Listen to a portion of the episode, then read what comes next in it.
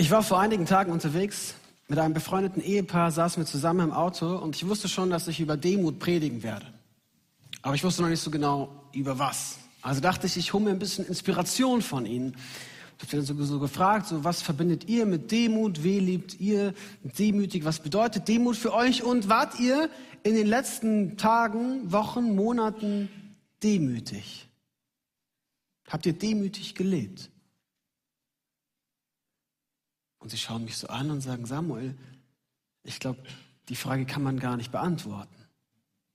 Ich habe es erst nicht ganz verstanden und dann meinten sie, naja Samuel, entweder du sagst nein, ich habe nicht demütig gelebt, aber das würde vermutlich gar nicht stimmen.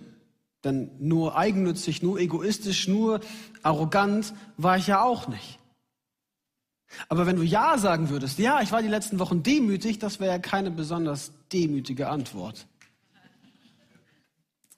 Einerseits hatten sie recht, ich dachte aber auch, naja, irgendwie, ich glaube schon, ich glaube schon, dass man die Frage, warst du die letzten Wochen demütig, beantworten kann oder können sollte. Wir tauchen dazu ein in den Petrusbrief und beschäftigen uns ja schon seit ein paar Wochen mit dem Petrusbrief, haben letztes Jahr damit angefangen, unter der Predigtreihe Zeit für Hoffnung, heißt jetzt Zeit für Beziehung. Heute das vorletzte Mal. Wir sind ganz am Ende von der Predigtreihe in Demut und steigen dafür ein in den Petrusbrief. Letzte Woche haben wir gehört, wie Petrus geschrieben hat, hey, die Gemeinde, ihr habt, ihr habt viel zu leiden, viel Anfechtung in eurem Leben und seid dankbar darin. Freut euch in dem Leiden, denn ihr habt Anteil an Jesu Herrlichkeit in diesem Leiden. Und dann schreibt er weiter, schreibt über die Gemeinde, schreibt über die Ältesten, die Gemeindeleiter, Pastoren, Bischöfe, nennst wie du es nennen möchtest. Und er schreibt, äh, leitet die Gemeinde vorbildlich in Liebe. Macht das nicht eigennützig, spielt eure Macht nicht aus. Und dann schreibt er weiter, desgleichen ihr Jüngeren, ordnet euch den Ältesten unter. Alle aber miteinander bekleidet euch mit Demut. Denn Gott widersteht den Hochmütigen, aber den Demütigen gibt er Gnade. So demütigt euch nun unter die gewaltige Hand Gottes, damit er euch erhöhe zu seiner Zeit. All eure Sorgen werft auf ihn, denn er sorgt für euch. Alle aber miteinander bekleidet euch in Demut. Die Bibel ist voll davon. Epheser in aller Demut und Sanftmut und Geduld ertragt einander in der Liebe. Jakobus, demütigt euch unter den Herrn, so wird er euch erhöhen. In den Sprüchen lesen wir das schon. Demütigt euch, denn der Herr wird die Demütigen erhöhen und die Hochmütigen wird er erniedrigen. Jesus selbst sagt das im Lukas-Evangelium, wer sich selbst erhöht, der wird erniedrigt werden. Der Erste soll der Letzte sein, der Größte soll der Kleinste sein, der Letzte wird der Erste sein. Ordnet euch unter. Ihr Frauen ordnet euch den Männern unter, ihr Männer der Christus, alle unter Jesus Christus, alle ordnen sich irgendwie gegenseitig unter, ihr Ehepartner ordnet euch unter. Die Bibel ist ein großes Unterordnungsparty. Alle ordnen sich irgendwie unter, alle demütigen sich. Selbst Jesus sagt, kommt zu mir, denn ich bin sanftmütig und demütig. Also seid demütig. Ja, aber wie? Wie, wie lebe ich denn Demut? Wie bin ich denn demütig? Wie mache ich das denn? Ich habe vor vielen Jahren mal eine Frau kennengelernt. Eine damals schon etwas ältere Frau, heute noch noch ältere Frau. Und sie hatte vor vielen Jahren mal einen Traum. Also einen tatsächlichen Traum. Sie schlief und hat geträumt von einem Schloss. Besser gesagt von einem Schlossbogen, so einem Torbogen durch den man fährt, um dann die Allee hochzufahren und man steht vor dem Schloss.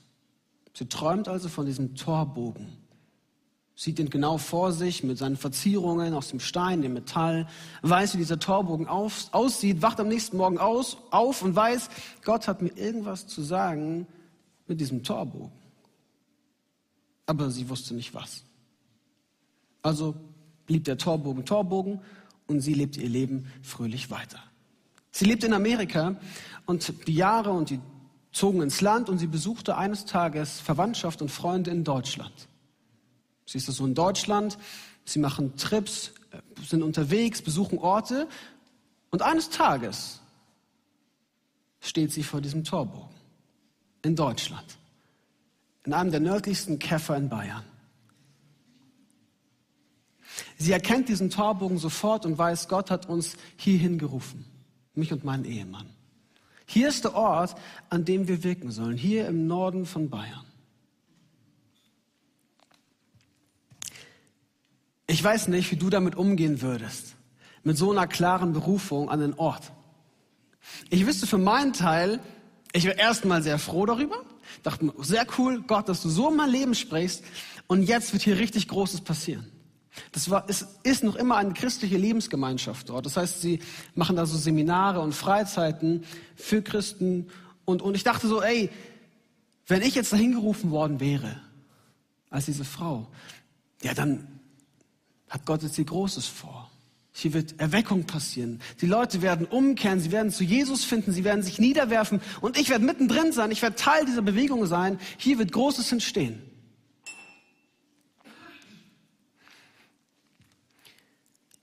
Diese Frau, Susan, und ihr Mann machen sich auf den Weg, ziehen dort ein. Was passiert? Die nächsten Jahre und Jahrzehnte macht sie an diesem Ort fast ausschließlich nichts anderes, als Geschirr zu spülen. Sie steht dort in der Spülküche jeden Tag, dreimal und befreit Teller, Geschirr und alte Töpfe von Essensresten.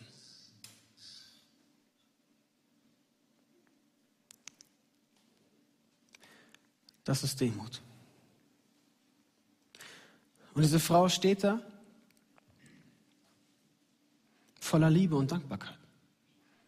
Sie ist nicht zornig, nicht böse, klagt Gott nicht an, fragt Gott nicht, wann denn endlich mal was Großes passiert, sondern sie tut ihren Dienst voller Liebe. Ich habe diese Frau, ich hatte das Privileg, diese Frau einmal reden zu hören, predigen zu hören. Und diese Frau hat eine Begabung. Unglaublich. Ich kenne kaum einen Menschen, der so nah am Herzen Gottes ist wie diese Frau. Wenn diese Frau redet, wenn sie betet, dann geht der Himmel auf und ihre Herzen, äh, ihre Augen leuchten und Herzen gehen auf. Ja. Diese Frau, sie gehört auf die größten Bühnen des Landes. Wenn sie von Jesus erzählt, dann bekehrt sich ganz Deutschland. Und sie steht da und spült.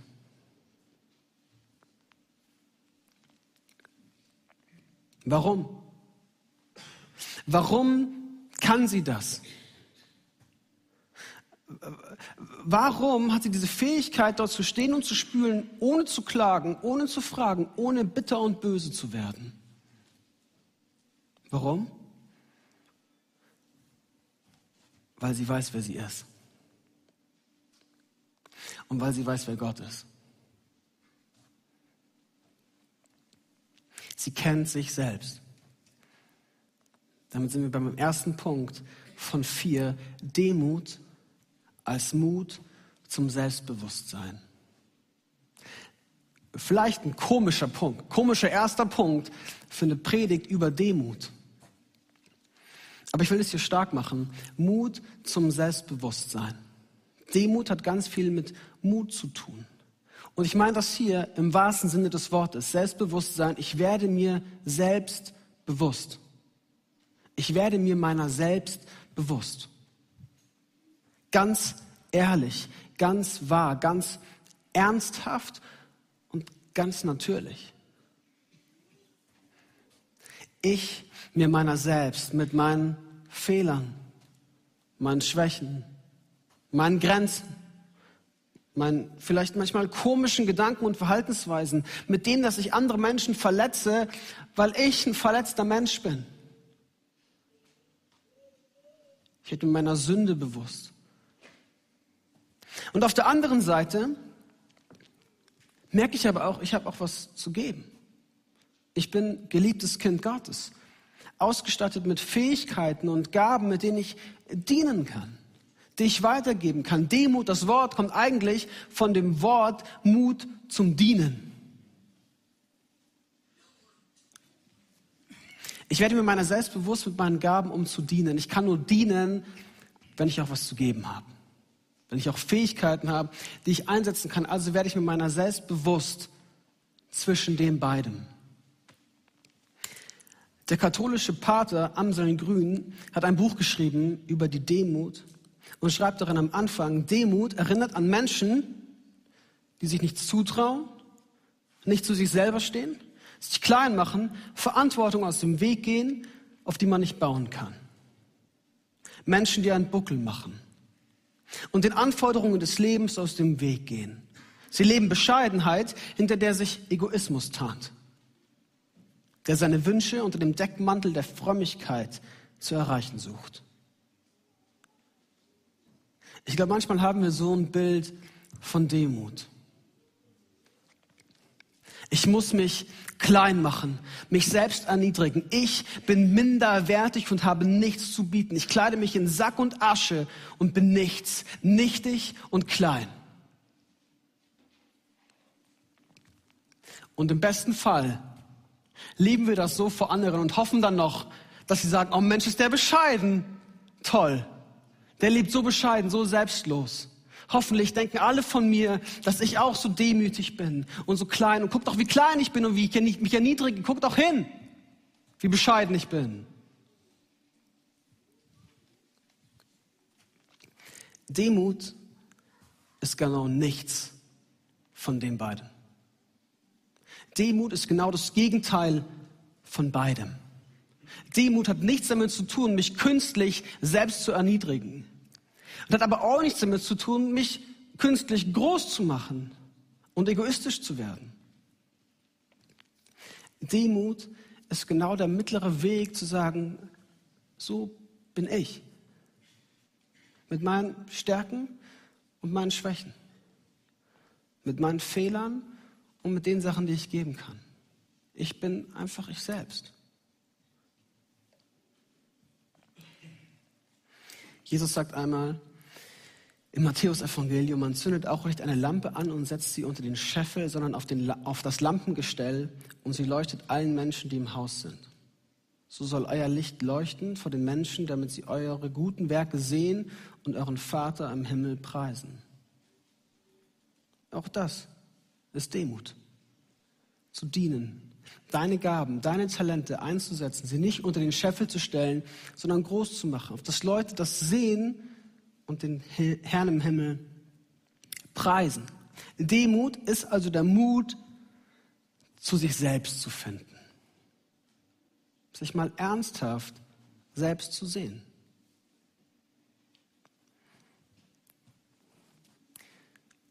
Und dann hört das da aber nicht auf.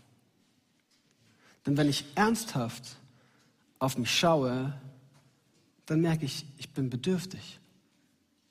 Ich bin Geschöpf. Und wenn ich Geschöpf bin, dann gibt es einen Schöpfer.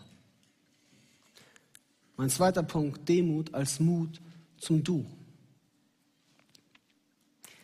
Der erste Teil meiner Predigt, der passt ziemlich gut in den heutigen Zeitgeist. Egal, ob es der Zeitgeist der Welt ist oder hier in der Kirche, mit sich selbst zu beschäftigen, das ist, das ist am Puls der Zeit. Ich drehe mich um mich selber, ich reflektiere mich selber, ich wühle in meiner Kindheit, um rauszufinden, was mich geprägt hat und was mich ausmacht und warum ich wie handle, in welchen Situationen. Ich ich finde raus, welche der fünf Sprachen der Liebe meine Sprache ist und ich weiß, welche Zahl ich im Enneagramm bin. Ich mache diese und jene Gabentests, um zu wissen, wer ich eigentlich bin und beschäftige mich ganz viel mit mir selbst. Ja. Das ist auch nicht schlecht.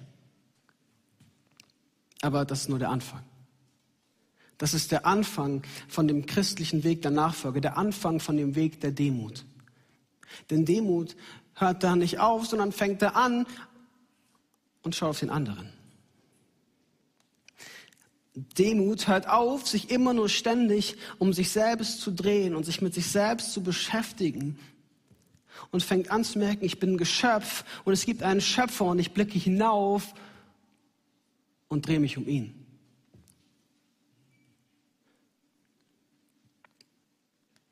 Demut ist im zweiten dann der Mut, mal von sich weg zu gucken. Auch auf die anderen Menschen. dass ich mal anfange, die Aluschicht meiner Spiegel abzukratzen, in denen ich immer nur mich selber sehe, um endlich mal die da draußen zu sehen. Paulus schreibt im Philippebrief, nicht Eigennutz oder Eitelkeit soll euer Handeln bestimmen, vielmehr achtet in Demut den anderen höher als euch selbst. Seid nicht auf euren eigenen Vorteil aus, sondern auf den der anderen. Und zwar jeder und jede von euch. Vielmehr achtet in Demut den anderen höher als euch selbst. Und jetzt ist so wichtig, dass wir beides zusammenbringen. Der Mut zu mir selbst und der Mut zum anderen. Weil wenn ich mich immer nur selber klein mache, ich muss anders anfangen. Den anderen höher zu achten als mich selbst, das ist so ein bisschen das Bild von einer Räuberleiter. Den anderen hochheben, den anderen stützen, den anderen tragen, den anderen höher zu achten als mich selbst. Jetzt ist aber, wenn ich mich immer nur selber klein mache, mich selbst erniedrige und nichts von mir halte und ja eh nichts zu geben und zu sagen habe und ich ziehe mich lieber zurück, weil meine Meinung ist ja auch nicht so wichtig und jetzt gerade nicht so relevant und ich, ich, ich kleide mich in Demut.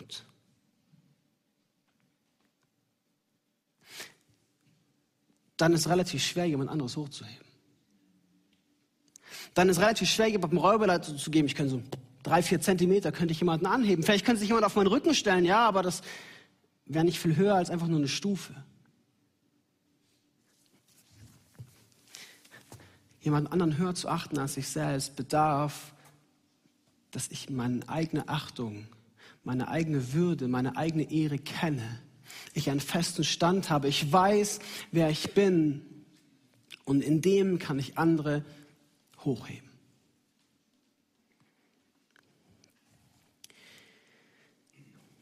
Das liebe ich auch. Das liebe ich an Demut, weil Demut darin auch der Ausbruch ist, aus einem sich ständig zu vergleichen. Wir vergleichen uns ja so gerne. Wir lieben es zu vergleichen. Zum Positiven und zum Negativen. Wir schauen dann andere Menschen an, andere Mütter, andere Väter und denken, oh, zum Glück, oh, erziehe ich meine Kinder nicht so schlimm wie die. Wir schauen andere in der Schule an, denken so, oh, zum Glück habe ich nicht so eine schlechte Note geschrieben wie der, aber ich komme durch, zum Glück. Wir schauen andere Kirchen an und denken, oh, zum Glück läuft unsere Jugend nicht so crazy wie bei denen. Zum Glück haben wir bessere Theologie als die. Oder andersrum, wir schauen andere Kirchen an und denken, Mann, wieso läuft es dann bei denen so gut und bei uns nicht? Wir schauen andere an ihren besten Tagen an, mit ihren besten Fähigkeiten und vergleichen sie mit unseren schlechtesten. Ja, und dann haben wir verloren und werten uns ab. Wir vergleichen uns so gerne. Und Demut ist der Ausbruch aus dem. Demut hat nichts mit Vergleichen zu tun. Demut ist der Weg, dass ich weiß, wer ich bin, mit meinen Fehlern und meinen Stärken als Geschöpf Gottes. Und ich weiß, was der andere ist, mit seinen Fehlern, Stärken und Schwächen als Geschöpf Gottes.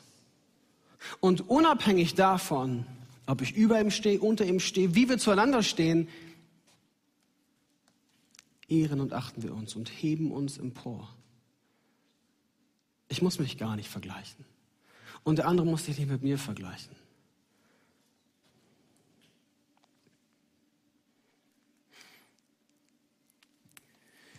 Wenn Paulus das hier schreibt, dass wir den anderen achten sollen in Demut höher als uns selbst, und nicht auf unseren eigenen Vorteil aus sein sollen. Wenn wir dann weiterlesen, dann lesen wir den Christus-Hymnus.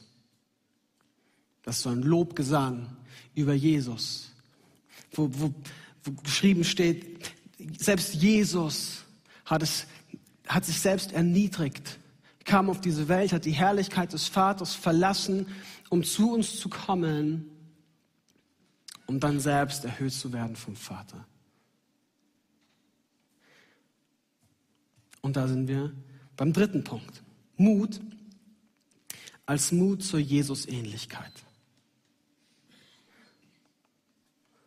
So demütigt euch unter die gewaltige Hand Gottes.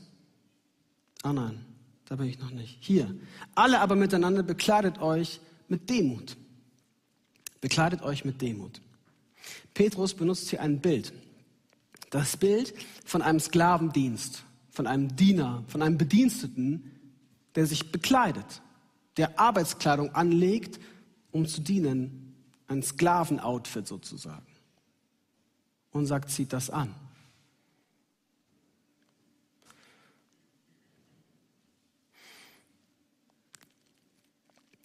Jesus hat mit seinen Jüngern Abendmahl gefeiert und da stand er auf vom Mahl, legte seine Kleider ab, nahm einen Schurz und umgürtete sich. Danach goss er Wasser in ein Becken, fing an, den Jüngern die Füße zu waschen und zu trocknen mit dem Schurz, den er sich umgegurtet, mit dem er umgegurtet war. Jesus, der uns vorangeht, in dem Dienen, in dem Umkleiden mit diesem Schurz.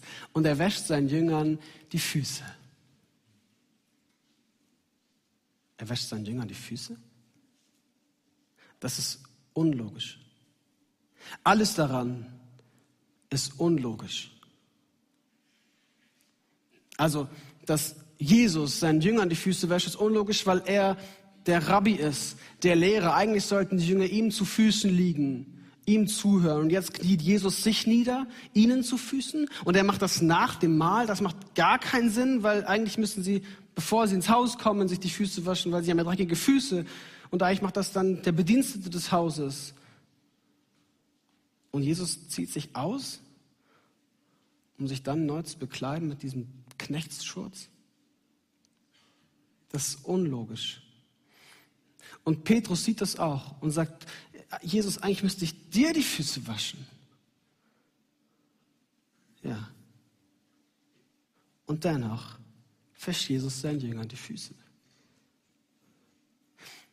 Er wäscht allen Jüngern die Füße. Allen. Johannes, der Lieblingsjünger, der eh schon immer alle Ehre abbekommen hat, der eh schon in der ersten Reihe steht, der das für sein Ego gar nicht mehr nötig hatte, dass er jetzt auch noch die Füße gewaschen bekommt. Fühlt sich eh nur noch toller. Allen. Auch den Jüngern, die an ihn zweifelten vielleicht. Die nicht so richtig glauben, wer er ist und was er tut und was er sagt. Er wäscht Petrus die Füße, der ein paar Tage später behauptet, Jesus nicht mal mehr zu kennen. Und Jesus weiß das. Ich frage mich, wie die Situation wohl war im Raum, als Jesus vor Judas kniete.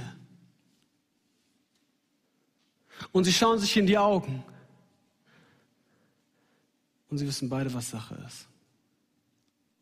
Und Jesus kniet da vor Judas und wäscht ihm die Füße.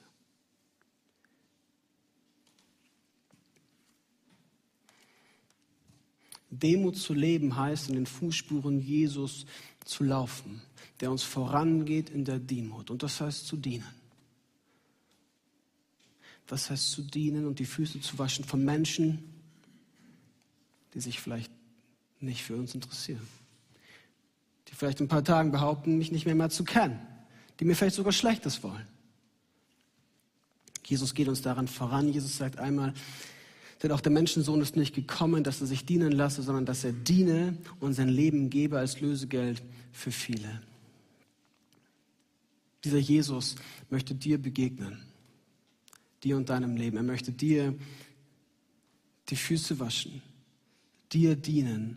Er hat sich hingegeben für dich, auf das du leben kannst. Er holt dich raus aus dem ständig um dich selber drehen und dich immer nur mit dir selbst beschäftigen und zeigt dir auf, hey, guck mal, da ist mehr. Da ist so viel mehr als nur du selbst.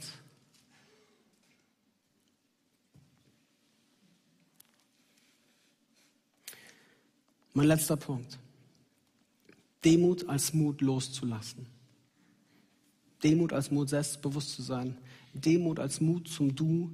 Demut als Mut zur Jesusähnlichkeit. Und mein letzter Punkt. Demut, Mut loszulassen. Petrus schreibt, so demütigt euch nun unter die gewaltige Hand Gottes, damit ihr euch erhöht zu seiner Zeit. Alle eure Sorge werft auf ihn, denn er sorgt für euch. so demütigt euch nun unter die gewaltige Hand Gottes. Wenn man das so liest, dann könnte man auf die Idee kommen, dass man das macht. Dass man sich das, also dass man sich diese Erhöhung verdient. Dass man sich nur genug demütigen müsste, um dann irgendwann erhöht zu sein. Dass man das so trainiert und macht und, und zeigt, und Gott, guck mal, ich demütige mich und ich mache mich klein und ich diene anderen und ich diene und ich mache mich klein und ich diene und ich mache mich klein und ich diene. Und irgendwann ist das Konto der Demut voll und Gott sagt, sehr gut, jetzt erhöhe ich dich. So ist es nicht zu verstehen. Demut ist im ersten nichts, was wir machen, sondern etwas, das wir schauen. Demütigt euch unter die gewaltige Hand Gottes heißt, ich schaue auf diese gewaltige Hand, auf diesen gewaltigen Gott, diesen Schöpfer des Himmels und der Erde, der, den Erhalter, den, den Anfänger und des Vollenders, den, der das Dasein ins Dasein ruft, der, der Leben ermöglicht und der Leben nimmt. Und ich, und ich stelle mich unter ihn und merke dann, ja, okay, ich habe nicht so viel zu bieten. Ich bin ziemlich klein im Vergleich mit dir, Gott. Ich habe ich hab wenig bis gar nichts was ich dir bringen kann, was irgendwie vergleichbar wäre mit, mit deiner Macht, mit deiner Schönheit, mit deiner Heiligkeit und Herrlichkeit. Ich habe ich hab wirklich nicht viel. Also stehe ich da mit leeren Händen. Dann wird er euch erhöhen zu seiner Zeit. Das bedeutet, er wird diese leeren Hände auffüllen mit Gnade das ist dann wahre Erfüllung. Das ist dann wahre Erhöhung zu seiner Zeit. Seine Gegenwart, die kommt in dein Leben. Seine Gnade, die deine leeren Händen auffüllt.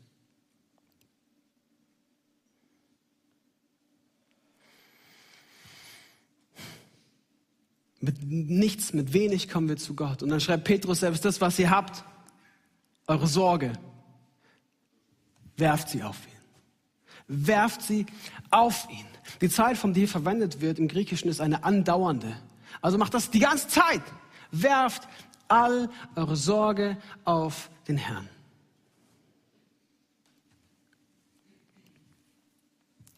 Jesus erzählt einmal die Geschichte oder so ein Gleichnis, wie auch immer man das sehen möchte, und sagt seinen Jüngern, hey, um was macht ihr euch eigentlich Sorgen? wenn selbst die Vögel nicht für den morgigen Tag sorgen und die Blumen erst recht nicht, und sie sind ja doch versorgt und sie haben ja doch genug und sie sehen so wunderschön aus. Um was macht ihr euch dann Sorgen? Seid ihr nicht mehr wert als die? Und, und dann sagt Jesus, das Einzige, um was ihr euch Sorgen machen solltet, ist das Himmelreich. ist das Königreich. Trachtet zuerst nach seinem Reich, dann wird euch alles andere zufallen. Streckt euch aus mit leeren Händen nach ihm und euch wird alles andere zufallen. Wahre Erfüllung kommt in ihm. Der Zuspruch, er sorgt für euch, er sorgt für dich. Und damit möchte ich schließen. Paulus schreibt im Römerbrief, dass wir in brüderlicher Liebe untereinander herzlich sein sollen und dass wir uns überbieten sollen in der Ehrerbietung. Wir sollen uns zuvorkommen mit der Ehrerbietung. Paulus schreibt sowas wie, wenn, wenn ihr euch um irgendwas streiten wollt, wenn ihr in irgendwas in Konkurrenz stehen wollt, wenn, wenn, wenn ihr irgendwie kompetitiv sein wollt, ja dann in der Ehrerbietung, in der Liebe zueinander, überbietet euch und überbietet euch gegenseitig in der Liebe und Ehrerbietung, gegenseitig in dem Hochheben, in dem anderen höher achten als mich selbst. Und wie sieht das aus? Wie sieht eine Kirche aus, in der sich gegenseitig überboten wird in der Ehrerbietung? Ich habe manche Leute schon so scherzhaft darüber reden hören, dass sie nicht Gemeindemitglied werden wollen, weil, weil sie dann die Gemeinde putzen müssten. Sich gegenseitig zu überbieten in der Ehrerbietung heißt, ich will nur deswegen Gemeindemitglied werden, weil ich hier dann die Gemeinde putzen darf. Ich will die Gemeinde putzen, doch bevor ich Gemeindemitglied werde. Ich will mich darum streiten, dass ich die Gemeinde putzen darf. Eine Gemeinde, in der sich die Leute überbieten in der Ehrbietung heißt, wir streiten uns als Hauskreise drum, wer den Kaffee ausschenken darf. Und es gibt eine Warteliste, wer das machen darf für die nächsten zehn Jahre, weil wir uns überbieten in der Ehrerbietung.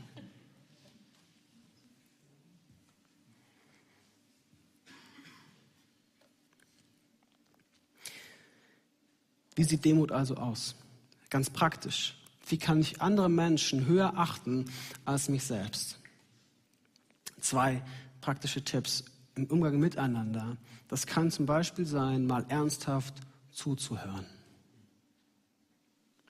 Mal ernsthaft meinem Ehepartner, meiner Ehepartnerin, meinen Klassenkameraden, meinen Nachbarn, meinen Freunden zuzuhören. Und ihre Sorgen und ihre Probleme mal ernst zu nehmen. Ihre Sorgen und Probleme vielleicht sogar größer zu achten als meine eigenen auch wenn ich sie nicht verstehe. Nicht, weil meine eigenen Probleme nicht groß wären und nicht bedarfen, dass ich sie bearbeite und beackere und nicht, weil sie nicht wichtig wären, sondern einfach nur, weil ich den anderen liebe, achte und ehre, nämlich seine Probleme genauso oder sogar noch ernster als meine eigenen. Zweitens, Lob und Anerkennung aussprechen. Auch vielleicht für Sachen, die super selbstverständlich geworden sind. Den anderen zu achten, zu ehren, ihm Lob auszusprechen. Ich habe davon gesprochen, dass man, dass man Demut in Bezug zu Gott nicht wirklich machen kann. Man kann das erstmal nur schauen. Aber auch dieses Schauen kann man trainieren und einüben. Zum Beispiel durch Körperhaltungen. Im Griechischen oder in der biblischen Sprache ist ist äh, das Wort für Anbetung und Lobpreis meint im ersten eine Körperhaltung. Hinknien, hinfallen, sich vor ihm niederwerfen. Vielleicht ist das eine Körperhaltung, die du mal einüben kannst. Hier im Gottesdienst oder zu Hause, im Schlafzimmer, dich mal hinzuknien, hinzuwerfen, im Gesicht zur Erde und zu sagen, Gott, hier bin ich. Demütig vor dir.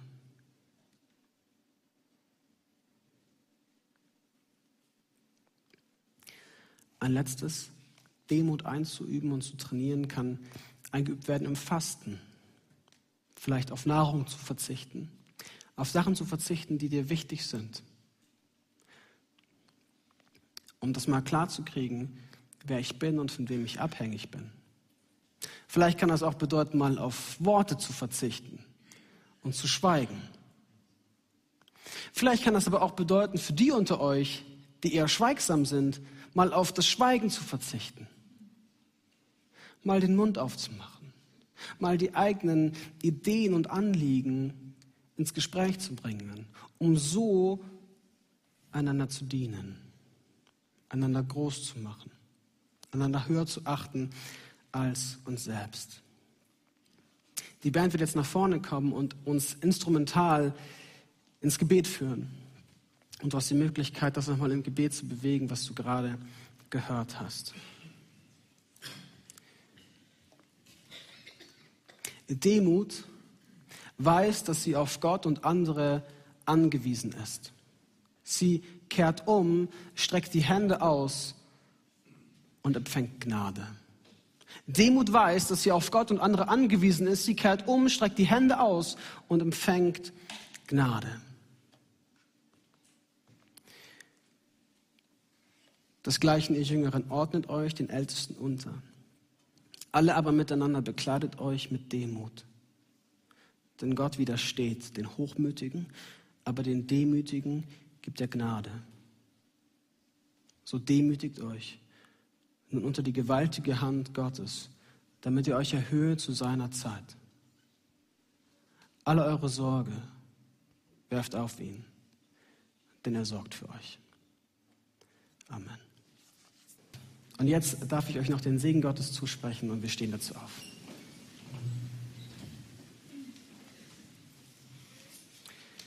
Der Herr segne dich und behüte dich.